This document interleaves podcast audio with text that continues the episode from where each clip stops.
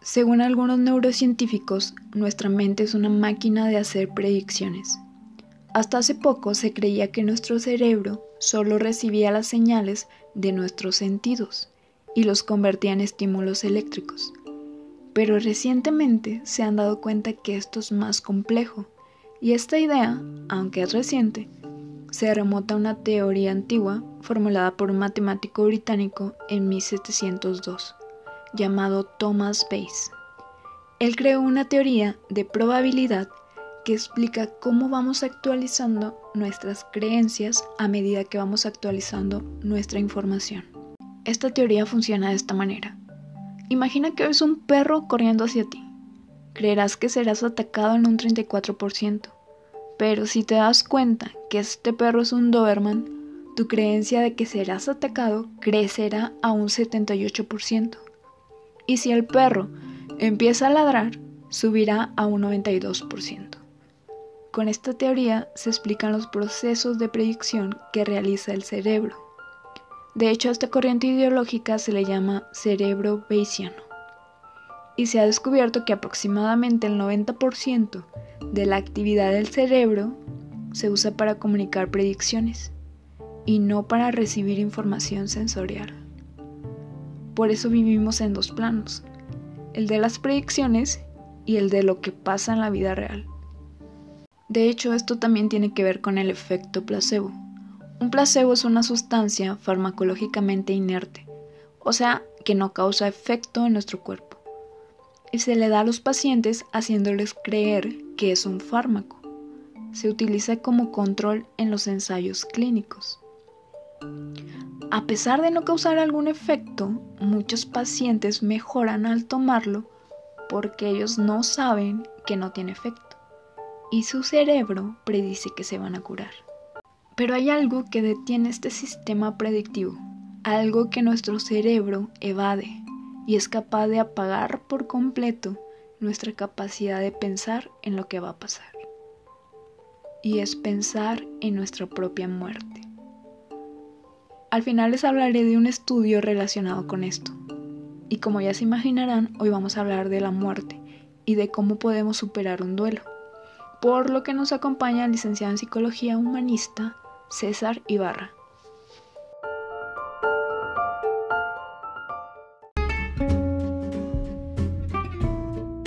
Hola César.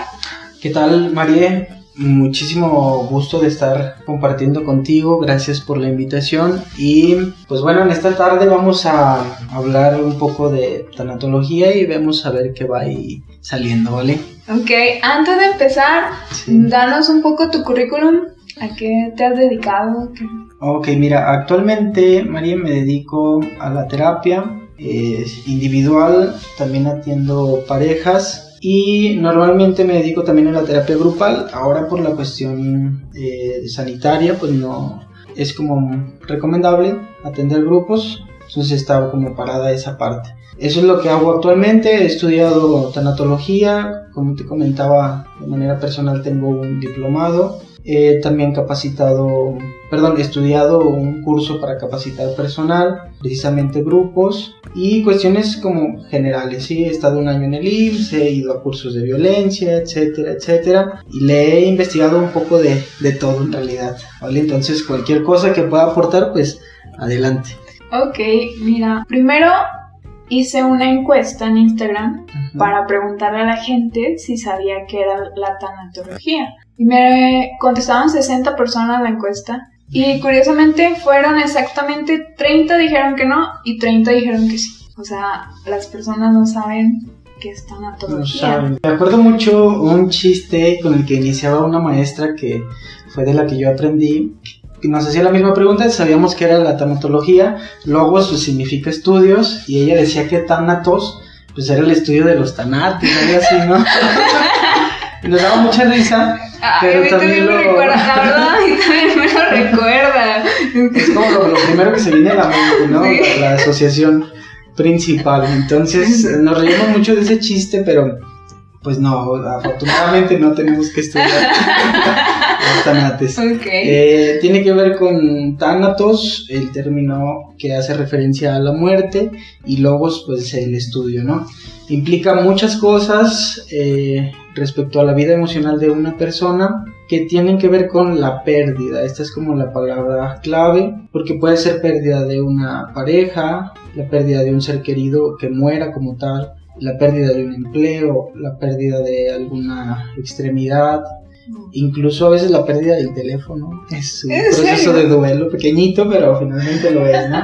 Entonces, básicamente, como a grandes rasgos, eso es la tanatología y en la terapia se utiliza como proceso de duelo para alguien que ha perdido un familiar y también para las personas que tienen algún diagnóstico de enfermedad crónico degenerativa para que puedan como adaptarse a vivir con todos los cambios que implica eh, determinadas enfermedades, ¿no? Entonces, básicamente, esto es como a grandes rasgos. Obviamente, como todas las áreas, tiene mucho trasfondo, pero pues vamos a, a intentar sacarle acá lo más de provecho que se pueda. Desde el punto de vista de la psicología, ¿Qué es la muerte? La muerte, desde el punto de vista, por ejemplo, de la psicología analítica, específicamente de Jung, es una cuestión natural e innata en el ser humano con la que tenemos que convivir todo el día, todos los días desde que nacemos hasta que morimos. Claro, o sea, cuando nacemos es lo único que tenemos garantizado. Así es. que vamos a morir. y esa es la, realidad colectiva, ¿no? Universal. Todos tenemos como el mismo destino, unos de una forma, otros de otra, diferentes tiempos, eso no lo sabemos, pero lo que sí es seguro es que pues te llega tu, tu momento, ¿no? Entonces, esa es como la, la idea de, que es algo innato, que hay que convivir y no necesariamente tiene que ver con la muerte física. ¿Sí? sino también con la muerte simbólica de un lazo, de un sentimiento. Las personas, a algunas les cuesta más trabajo y a otras les cuesta menos trabajo asimilar la muerte. ¿A qué crees que se vea eso? Mm, sí, fíjate que me, he topado con cuestiones como totalmente polares en la terapia. Hay personas que muere alguien, por ejemplo, alguien muy allegado, un hermano, un hijo, y la idea es como de, no importa, la muerte pasa y chingue su madre, ¿no? Vamos a a continuar con la vida. Y a veces funciona ver la vida así, otras veces no. Y hay quienes, pues definitivamente una muerte de un hijo, un hermano, pues les acarrea ya problemas depresivos de crónico, ¿no? Pasan 5 o 6 años o más y jamás superan la pérdida. Yo creo que la diferencia radica pues en la personalidad de cada uno, de la crianza también es muy importante y de qué tanto se le habló o se le familiarizó a la persona con la muerte como tal, ¿sí? Porque luego acá en México es como, se murió alguien, pues no le digan a los niños y eso termina afectando al momento de que te toca experimentar algo así. Entonces yo creo que eso, la personalidad y la familiaridad, como en resumen. También hice una encuesta para preguntar si le tenían, a qué le tenían más miedo, si a morir o a que muriera un familiar. Y casi el 100% contestó que a que muriera un familiar. ¿Tienen más miedo a que muera alguien más? O sea, porque saben que van a seguir sufriendo, ¿no? Sí, eso es lo que iba a decir, Mari. No es porque te mueres y según la ciencia pues ya no hay sentimientos, ya no hay pensamientos, ya no sufres. Creo que incluso es mucho de lo que dicen las personas, ¿no? Ya está en un mejor lugar, ya está tranquilo, bla, bla, bla. Pero los que se quedan, pues esos sí son los que ahí la llevan, ¿no? Entonces yo creo que por eso la parte como del sentimiento negativo, entre comillas, pues no es como muy agradable y por ahí puede estar influyendo para que no dé tanto miedo a la propia muerte. Y luego también no, no sé si tú te has dado cuenta, pero es raro como que pienses de manera seria en tu propia muerte, casi nunca se da. No, y tampoco en, en pensar de manera seria en la muerte de alguien más. Yo creo que asimilamos la muerte hasta que te toca que se muera alguien cercano a ti. O sea, es cuando ya te cae el 20 de que existe la muerte, o sea, de cómo se siente la muerte. Sí, sí. Porque, o sea, todos sabemos, o sea, nacemos y, ah, te vas a morir a fuerza. Pero lo asimilas hasta que ya se muere alguien cercano. Eh, en esa encuesta que te digo que hice, vi que no respondieron hombres. o sea, todas las respuestas fueron de mujeres. Solo hubo un hombre que contestó y, que tenía más miedo que muriera un familiar. Pero me llamó la atención porque en todas las encuestas pasadas, o sea, tampoco he hecho tantas, pero contestan los hombres. Ajá, y ahora. Y aquí no. Distinto. ¿A qué se debe eso? Híjole, eh, hay muchas hipótesis, bueno, también no quiero como encasillar los géneros y cosas de este tipo, como los hombres son esto, las mujeres aquello. Pero sí, también en la consulta, María, me he topado con que los hombres, particularmente por la cultura en la que estamos, machista en su mayoría, somos en realidad educados para sentir poco, ¿sí? Normalmente cuando eres varón se te permite sentir enojo, si estás triste, eres niña, joto o cualquier descalificativo que se te ocurra cuando tienes miedo igual, entonces mm, no te permiten como sentir, ¿no? Y la muerte tiene que ver con los sentimientos como lo es la tristeza, ¿sí? Y creo que hay un poco como la parte de no querer acercarme a este tema porque sé que me puede hacer sentir cosas que no puedo sentir, que no quiero sentir, o cosas de ese tipo, ¿sí? Y también la postura como, mm, volvemos a lo mismo, varonil, este, masculina de yo puedo, ¿no? A mí la muerte no me hace ni cosquillas, me la paso por el arco del triunfo, dicen algunos. Y vamos como con una idea de no pasa nada, ¿no? O sea, la muerte, ¿qué tiene? Y las mujeres en un sentido incluso, biológico, perdón, tienden a sentir más, ¿sí? Más terminaciones nerviosas, más sensibilidad. Eso es una realidad. Entonces también creo que influye un poco. No sé si más o menos responde. Sí, luego es una cuestión subjetiva, ¿no? Puede ser incluso azar que no lo hayan visto los hombres. no, pues sí me fijé que, que, que, sí lo vieron, o sea, dije, no, pues puede ser. Sí, hay varias cosas que, sí. que sí pueden influir. el ego es otra. Y, o sea, sí se me hizo muy marcado eso, o sea, no lo había notado en otras, en otras encuestas y dije, wow, ¿qué, tiene que ver? O sea, yo creo que al momento de hacer la pregunta, ¿a qué le tienes miedo? Ya hay un, hubo como que varios que porque voy a contestar. Ajá, como un bloqueo, ¿no? Ajá. al miedo. Yo no tengo miedo, a mí me da miedo. Sí, sí. Esa puede ser una opción, ¿no? Te digo. Ok. Pueden ser. César, tú estuviste en el seguro ayudando a pacientes a morir bien, ¿no? Al bien morir. Cuéntanos un poquito de, de esto, tus experiencias ahí.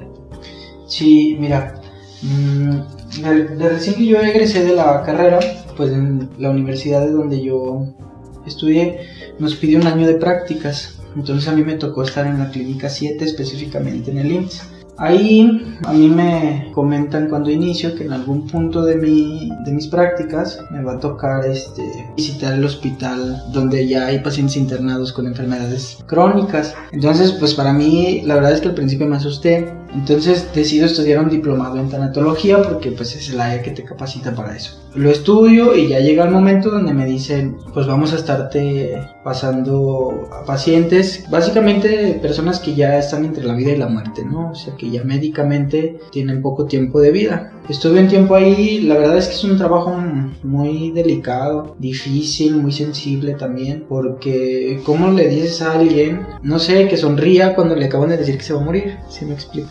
Que tiene una semana de vida, un mes, o los familiares, cuando los ves ahí, pues tristes, ¿no? A un lado de, de la persona que quieren y que pasaron mucho tiempo juntos y ahora ya está en una cama con un diagnóstico terminal. Entonces es difícil, acá el objetivo principal pues del tanatólogo en esos casos es que la persona muera lo más tranquilo que se pueda, ¿sí? O sea, ayudarle como a solucionar lo que tiene pendiente todavía en la vida, no sé, eh, pedirle disculpas a algún hijo por algo que hizo, a la pareja. O sea, tienen que cerrar ciclos. Exactamente, es invitarlo a que no deje situaciones inconclusas porque muchas veces es el problema de los que se quedan y también de los que se van, ¿no? Haber dejado... Me he fijado, he sabido que, que, por ejemplo, cuando ocurre una muerte inesperada, por un accidente o algo, nos llevan muchos pensamientos de culpabilidad, de no vi a esta persona o no me despedí. ¿Qué se hace en esos casos? O sea, ¿cuáles son tus palabras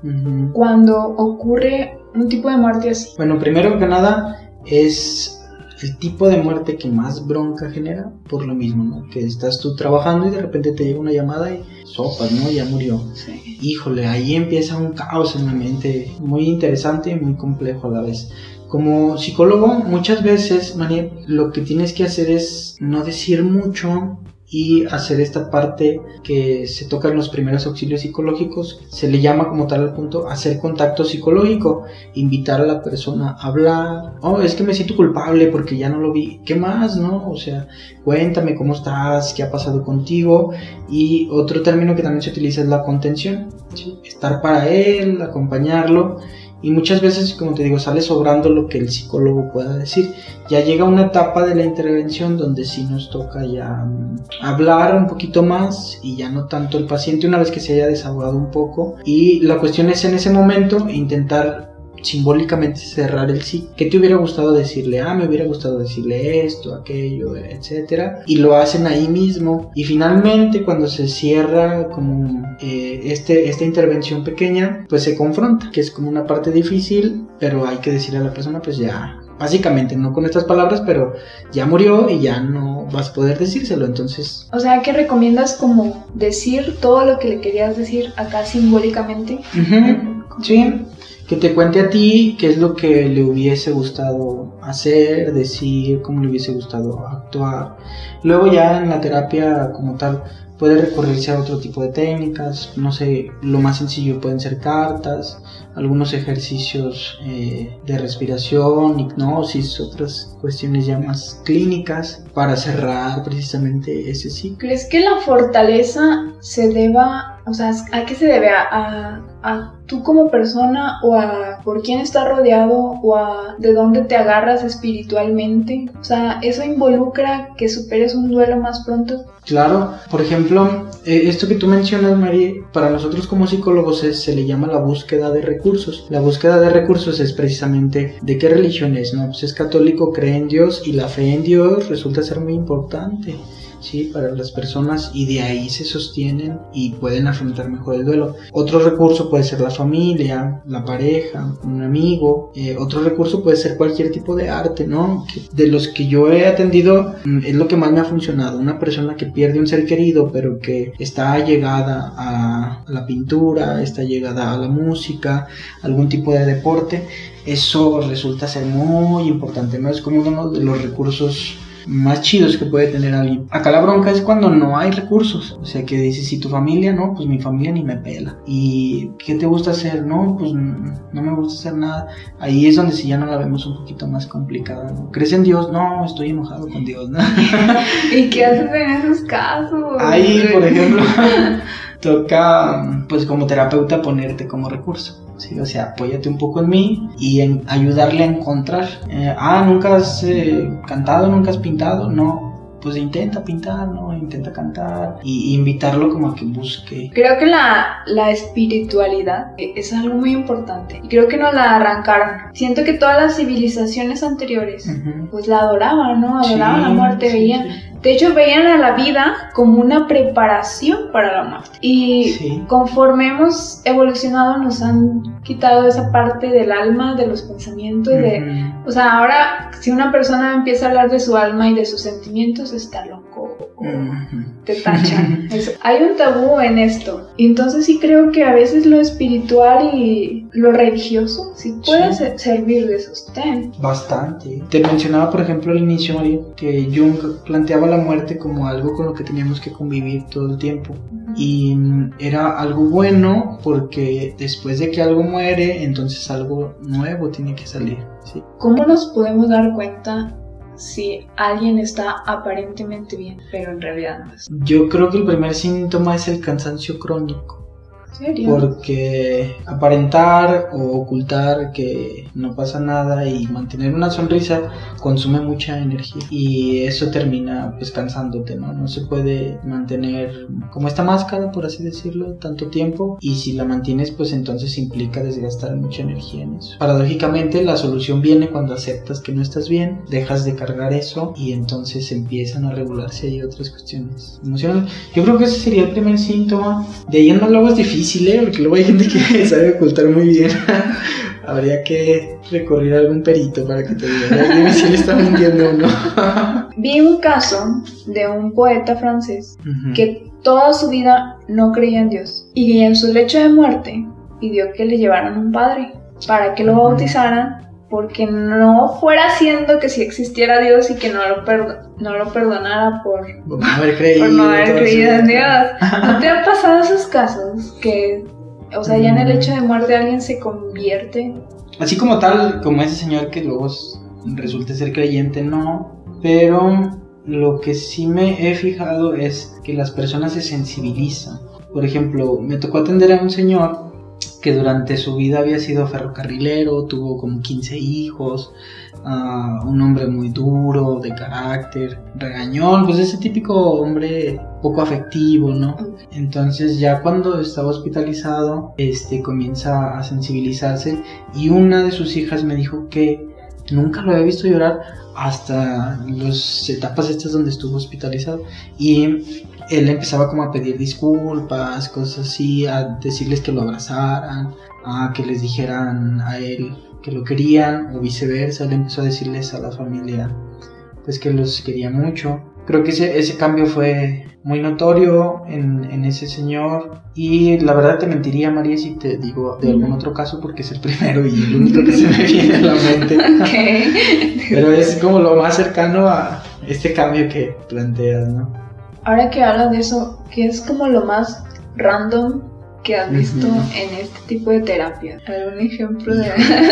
por ejemplo, una, una terapia que me causó mucho conflicto.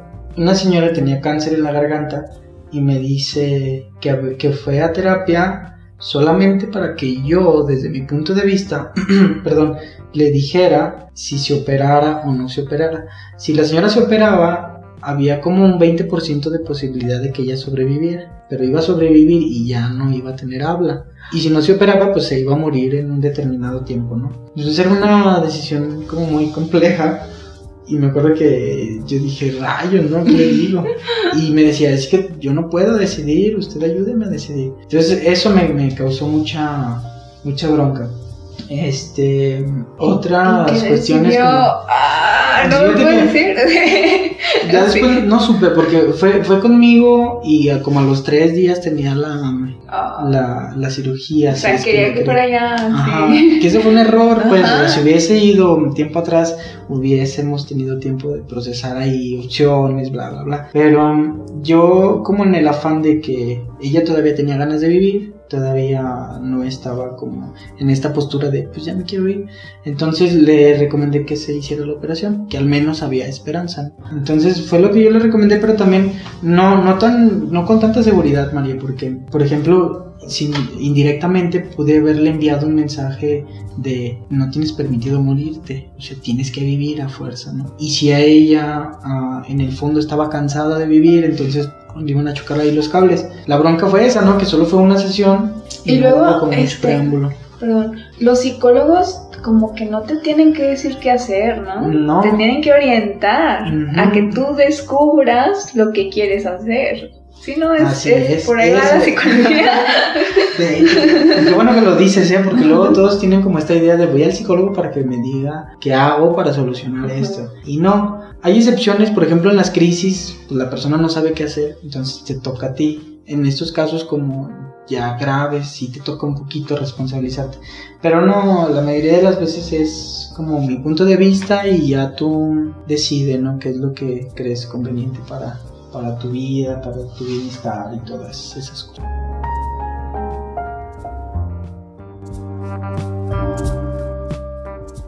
Ahorita me acordé de un tema así súper random.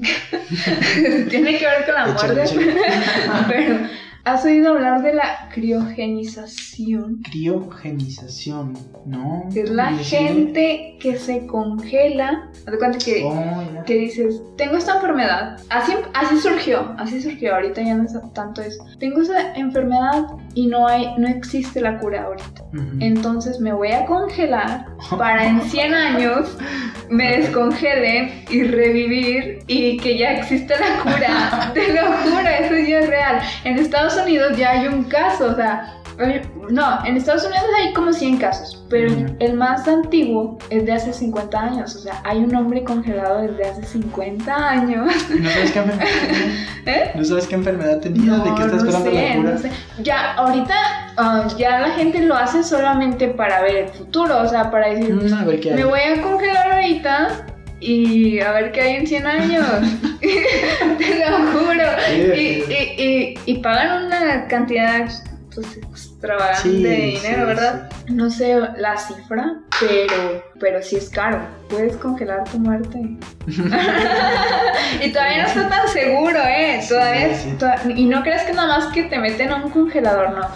O sea, tiene todo un proceso en el que hasta te sacan toda la sangre y te meten otro líquido para que no, que no se haga hielo, o sea, que no, no te cristalice. O sea, es todo un proceso y hay gente ahorita, es, como bien cabrón pensar que hay gente ahorita que vivió hace 50 años o que vivió hace 100 años y va a revivir. no, eso también... ¿Crees que eso sea o sea, va a ser padre congelarse y. Pero luego vas a llegar y ya toda tu familia va a estar muerta. O sea, ¿tú cómo ves eso? O sea, ¿ya habías escuchado de eso? Y eh, Escuché un poco, en algún punto escuché una teoría de que este cantante Michael Jackson había hecho algo similar. pero bueno, nada concreto, sí, solo como ideas. Pero mm, no sabía como que había que hacer todo ese proceso, está medio curioso. Sí. Y no sé, no sé, está raro, la verdad. Sí, está. Yo no, yo no lo haría, no Está raro, yo sí. sí. si tuviera dinero sí lo haría, pero el chiste es que no sabría a qué edad. O sea, porque ahorita siento que, no sé, no, no es como que tenga la vida súper perfecta, pero me siento feliz con la gente que tengo y con lo que estoy haciendo. Y decir, ay, no, lo voy a poner en stop y en 100 años a ver con quién me toca interactuar. También está medio cabrón, pero sería interesante. A lo mejor la haría ya más viejita. No sé. 50. Sí, más o menos. Sí, que todavía aguante ver Unos cosas. sí, sí. Aguantar ver los coches voladores y así. No, es que se topa uno con cosas así extrañas. ¿Qué, ¿Qué emociones o cuáles son los pensamientos de una persona en un proceso de duelo. O sea, cuando alguien se muere, ¿qué es lo que ellos piensan? ¿Qué es lo que los hace deprimirse? Normalmente eh, hay pensamientos catastróficos, así se les llaman. De hecho, en el DSM vienen como fantasía catastrófica. ¿Qué es DSM? Ah, el DSM es el manual del diagnóstico de todos los trastornos mentales. Ah, Ahí vienen los, los trastornos de la personalidad, los trastornos del estado de ánimo. Y no, es una chulada de libro. bueno, este, la parte como de la idea catastrófica es la que muchas veces consume a las personas. ¿A qué se refiere? A que muere una persona y entonces es ¿qué voy a hacer? No voy a poder, esto me va a sobrepasar, no vamos a poder vivir sin esta persona. Por ejemplo, cuando alguien deja deudas o cuando era el sostén de la familia económicamente, es como de, madre, ¿y ahora qué vamos a hacer? No? O sea, el problema que existe ya se empieza como a eh, maximizar entonces eso nuevamente cansa la mente y el cuerpo de una persona y pum, pues viene el bajón. Y a veces son síntomas depresivos, en el peor de los casos psicóticos, ansiedad. La codependencia que, también que decías. Ajá, también eso es importante porque pues desafortunadamente eh, mucho del sostén de una persona puede llegar a ser otra persona. He escuchado quien me dice, no, pues yo vivo por mis hijos, o yo vivo por mi padre, yo vivo por mis hermanos. Mi sentido de vida está depositado en otra persona. Entonces, si esa otra persona se muere, yo me quedo sin sentido de vida. Por quien yo vivía ya se fue, entonces ya no tengo por qué vivir, ¿no? Y también esa es una parte muy importante, yo creo que de las más importantes que hay que checar como en el proceso de duelo, que la persona aprenda como a vivir por sí mismo, para sí mismo, para sus propias metas y cosas como de este. ¿Podemos tener un mismo grado de dolor cuando muere un animal? Ah, sí. sí, fíjate que en algún momento vino una chica a consulta y con pena me compartía que buscaba la ayuda psicológica porque había muerto su perrito. Pero bueno, yo no le encuentro como la, gracia, en realidad creo que es una persona que ha formado un buen vínculo con un animal y de mucho tiempo, ¿no? Porque, por ejemplo, ella, si no mal recuerdo, su perrito tenía 12 años cuando se murió. Entonces, ella tenía 24 La mitad de cuando la vida. viene, ajá, entonces lo conoció a los 12 años, cuando todavía estás niño, adolescente, Sí. ¿no? Entonces formaba parte de, de su vida y pues tristemente murió, ¿no? Y es el mismo proceso, vienen los mismos sentimientos, eh, es exactamente lo mismo, ¿no? Solamente que es un, es un ser vivo. Y a veces, eso no me ha tocado, pero te lo comparto, cuando muere una planta de una persona adulta mayor que ha cuidado durante mucho tiempo, también genera como una especie de duelo este, hacia su planta, ¿no? Porque es un ser vivo finalmente. Sí. Sí, un animal, una, una plantita, un árbol, y pum, pues es algo que yo había cuidado. Me llama la atención Pues, que dices que la chava te dijo que con pena te lo estaba Sí, contando. sí. De hecho, me, me acuerdo que textualmente me dijo, no sé si vayas a pensar que soy una tonta, así me dijo, porque estoy sufriendo debido a que se murió mi perrito. Y pues no, jamás en la vida me pasó como eso en la mente, ¿no? Pero creo que otra vez volvemos, no, es que la, la cultura luego influye mucho. Sí. Si tú le dices a alguien en la calle que estás llorando porque se murió tu perrito, te van a decir las peores tonterías que se te ocurran y entonces eso te va a invitar a decir, no, no tengo que llorar, no tengo que estar triste porque es un simple perro. Y ¿Se pues entiende? aplica lo mismo que cuando muere un familiar, ¿no? ¿O qué? Ujú. Sí. Es Sí, es prácticamente lo mismo. Tiene etapas, tiene algunas etapas, o Etapas sea, en cuando para superarlo. Sí, luego acá, por ejemplo, en la psicología hay muchas teorías, hay muchos ah, autores que plantean cada uno su, su propia idea.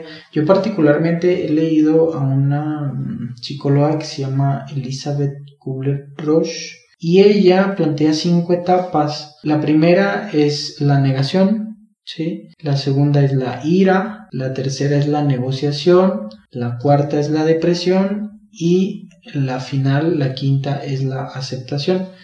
Estas son las que plantea ella y cada una de estas etapas pues tiene como sus subtemas y su trabajo en la terapia, etcétera, etcétera. Y se supone que es un curso que se debe de llevar así de manera natural, ¿sí? Desde la primera hasta la quinta y, y ya no es como un ciclo que se da en todas las personas. Hay quienes se quedan atoradas como en una. Lo que te iba a preguntar si te estancabas en alguna.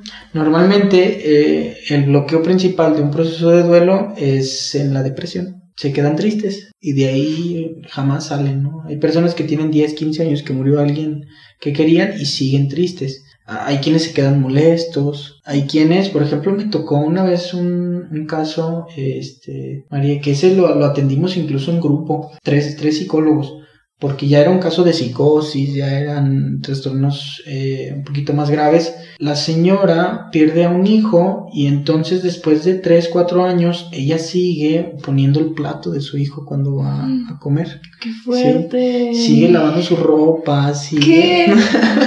Como si él siguiera viviendo, sí. Ya obviamente en la señora había una distorsión de la realidad, ya había síntomas eh, que ya requieren de psiquiatría y fármacos y cosas ya de otro nivel, pero la bronca estaba situada en la negación, o sea, ella sigue aferrada. O sea, en la su- primera etapa, ¿no? Ah, en la primerita. Ella no acepta para nada, niega rotundamente que su hijo ha muerto. ¿Y por, por qué había muerto por accidente? Ujú, Sí, de hecho un accidente automovilístico muy gráfico, luego fue un accidente muy feo, pero cada quien se puede quedar como en, una etapa, ¿no? Que también, María, si por ejemplo hay una crisis de este tipo y hay esta muerte repentina, pero se es atendido de forma oportuna por una persona capacitada, esto le puede ayudar mucho en su futuro a una persona. O sea, una crisis desestabiliza, desorganiza y genera mucho caos, pero si llega alguien y contribuye a reorganizar de una forma más funcional, entonces el proceso de duelo se asimila y aparte tiene otras ganancias y la persona sale mejorada, por así decirlo, de esa, de esa bronca. Acá, bueno, desafortunadamente no es como muy común que reciba atención una persona, normalmente son los amigos, los familiares los que te aconsejan. Igual hay un número telefónico, María, de agua clara donde hay terapeutas muy bien capacitados que atienden crisis. ¿sí? Por ejemplo, si una persona está en riesgo de suicidio, llaman ahí y pasa esto que te digo, atiende un especialista y entonces una crisis se convierte en una oportunidad para crecer, para mejorar. ¿Por qué a las personas les cuesta acercarse a un psicólogo? Porque no se conocen, no saben que lo necesitan o ¿O qué es lo que pasa? ¿Qué es lo que hace que alguien no se acerque a un psicólogo a tiempo? Yo creo que porque atendemos locos, dicen. Por el tabú, ¿verdad? Ah, Ese tabú. Que fíjate que antes estaba muchísimo más marcado.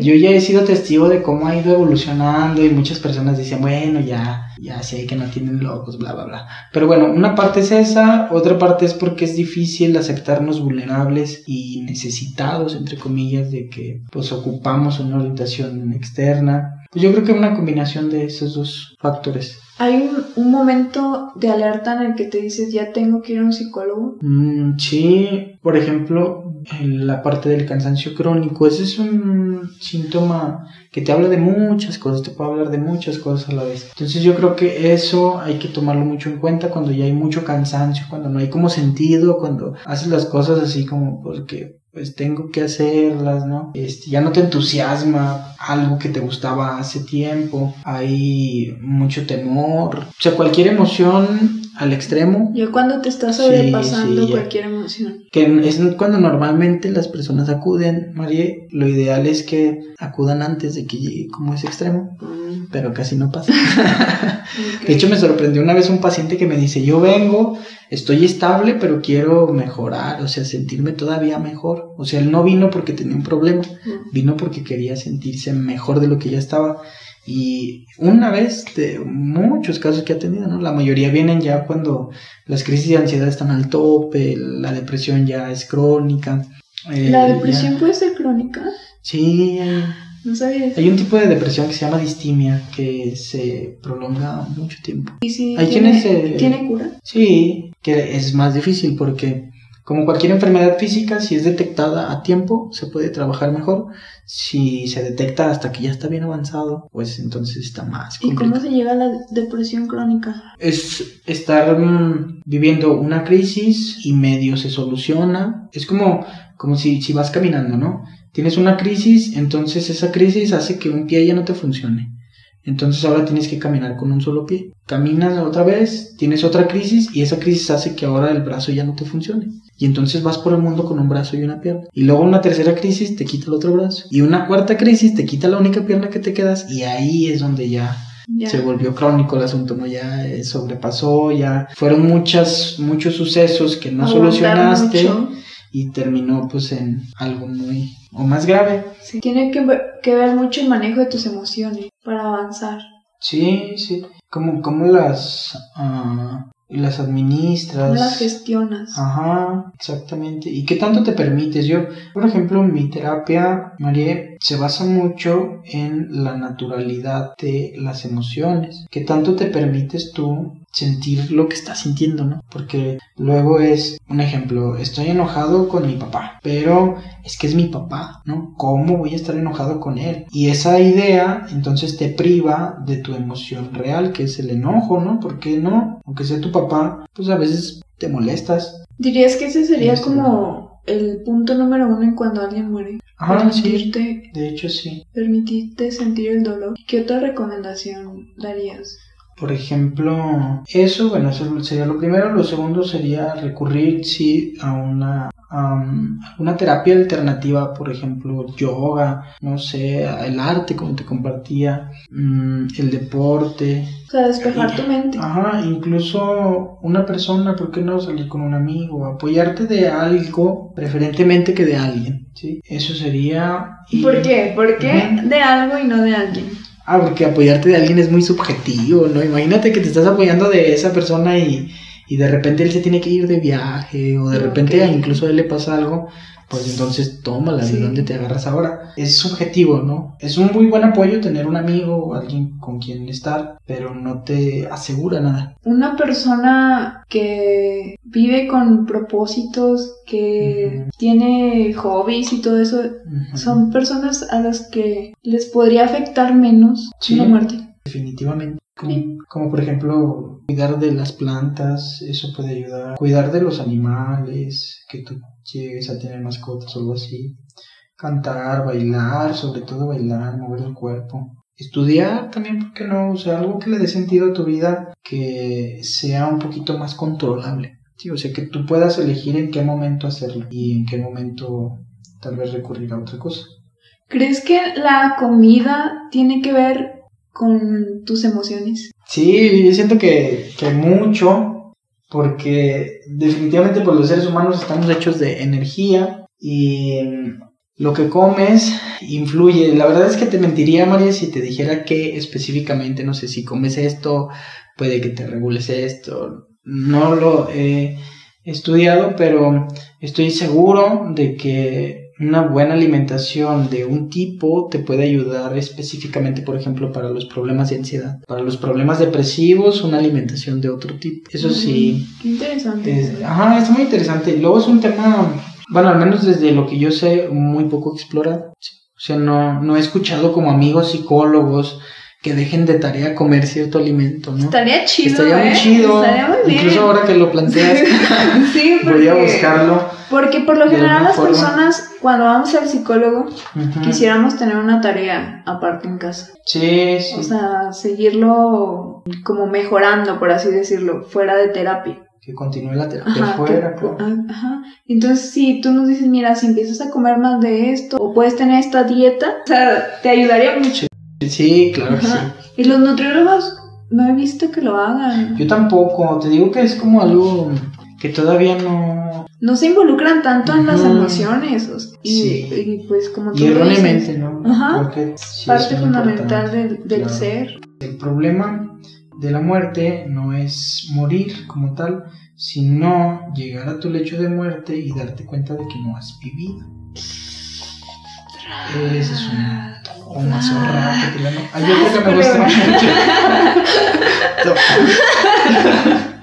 Hay otro que me gusta mucho que dice: Quien vive con un brazo en su pasado y otro brazo en su futuro vive crucificado en su presente. Hace referencia a que muchas veces en el proceso de duelo es ¿qué va a pasar? ¿no? Y también es, ay, es que extraño estos recuerdos. O sea, tienes un brazo en lo que fue y tienes un brazo en lo que va a ser y en este momento te está llevando crucificado. Sí, es cierto eso que dicen de que estar en el futuro es ansiedad y estar en el pasado es depresión. Sí, es una característica particular. Que luego son frases que, por ejemplo, yo a veces dejo de tarea que las estén leyendo constantemente porque te invita a que te preocupes por este momento. ¿sí? O sea, ver a la muerte como una, ay, no sé, un, como inspirarte a, Sí, incluso vi, por ejemplo, hace poco que estaban promocionando otro diplomado en tanatología de una amiga y colega mía y decía mm, el sentido de la vida a través de la muerte. Pensando en la muerte... Es como le damos un sentido Es como, te, como si te despertaras y dijeras, ay güey, me voy a morir. Entonces hay que hacer esto antes de... Sí, y, y le das un sentido. Ahora que dices eso, en el hecho de muerte no te topas con gente que dice eso, que se arrepienten de la vida que vivieron. ¿Es frecuente eso? Muy frecuente, mira. Por ejemplo, uno de mis objetivos en la clínica donde estuve haciendo prácticas era, pues como esta parte del empoderamiento femenino, ¿sí? Porque me topé con pacientes en su mayoría de 50 años para arriba. Atendí mucho adulto mayor.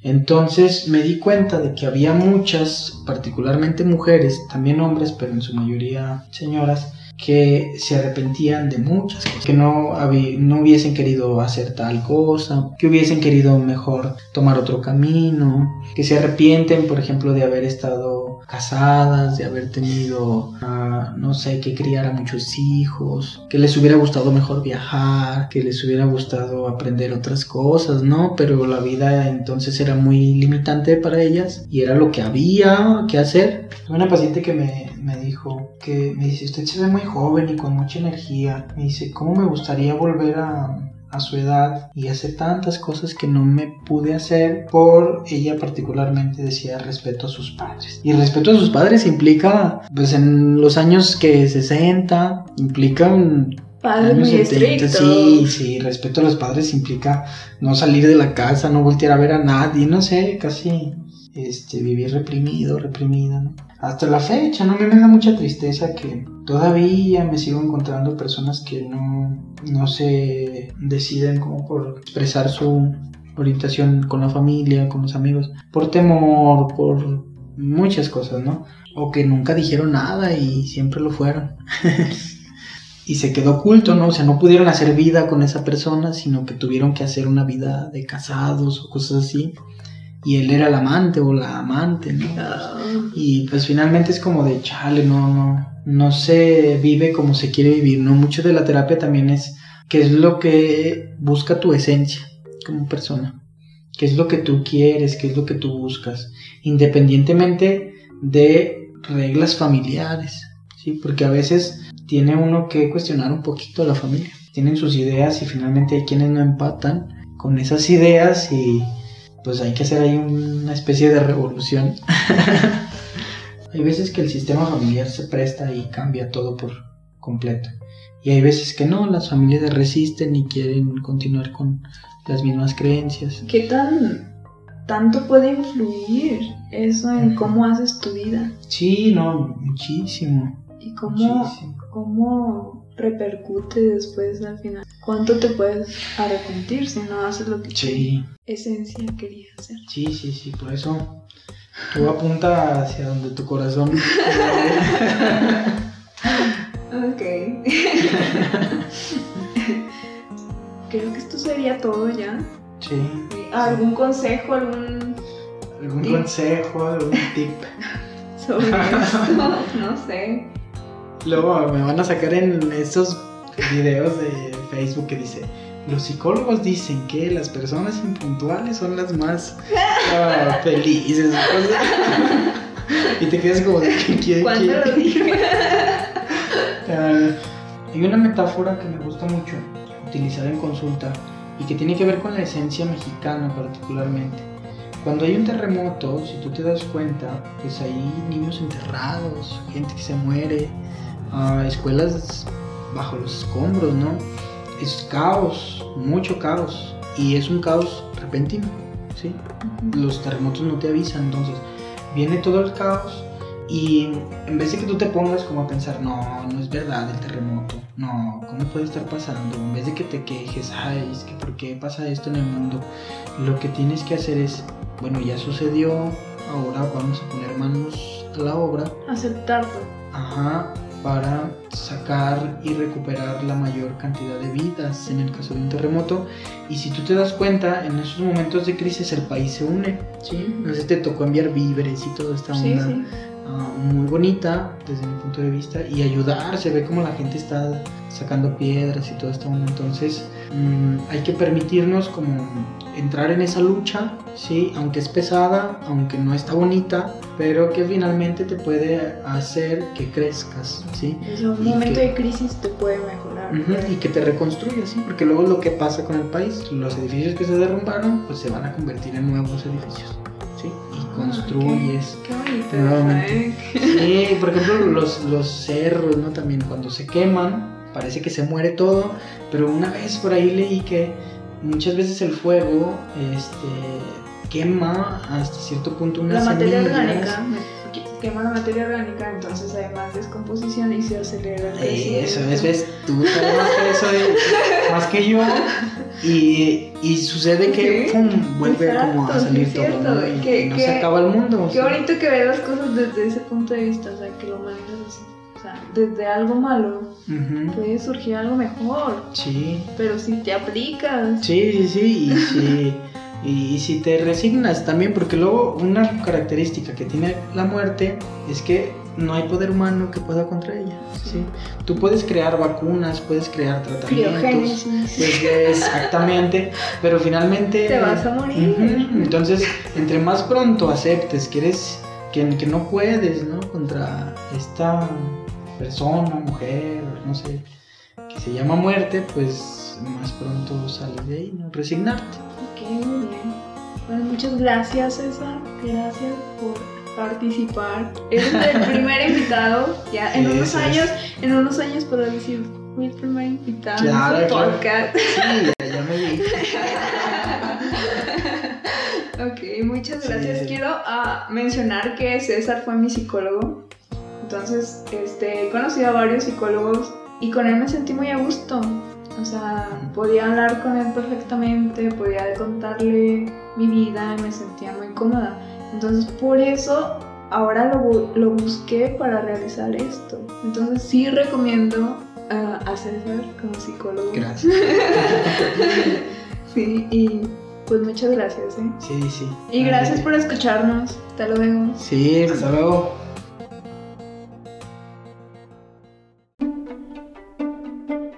Científicos de la Universidad de Bar en Israel realizaron un estudio en donde reunieron a un grupo de personas en una sala les mostraron imágenes en una pantalla mientras monitorizaban su actividad cerebral. Eran imágenes de otras personas y de ellos mismos. Y aparecían rápidamente unas tras otras acompañadas de palabras. La mitad de esas palabras eran palabras negativas como vómito y la otra mitad eran palabras relacionadas con la muerte, como funeral y entierro. Entonces se dieron cuenta que mientras aparecían las imágenes de extraños acompañadas mm, de palabras relacionadas con la muerte, pues la actividad cerebral se mantenía normal y su sistema de predicción seguía siendo el mismo. Pero cuando veían imágenes de ellos mismos acompañados de palabras relacionadas con la muerte, su sistema predictivo dejaba de funcionar. Este sistema se apagaba. según el encargado de este estudio, el científico Jair Dor Siderman, si exponemos a nuestro cerebro repetitivamente a un estímulo y después lo exponemos repentinamente a un estímulo diferente, el cerebro mostrará sorpresa, a lo que se le llama error de predicción. Porque después de haber visto ese primer estímulo repetido, el cerebro espera verlo de nuevo, o sea, predice que va a ver lo mismo. Entonces, nosotros tenemos la creencia de que la muerte está relacionada con los otros, no con nosotros mismos.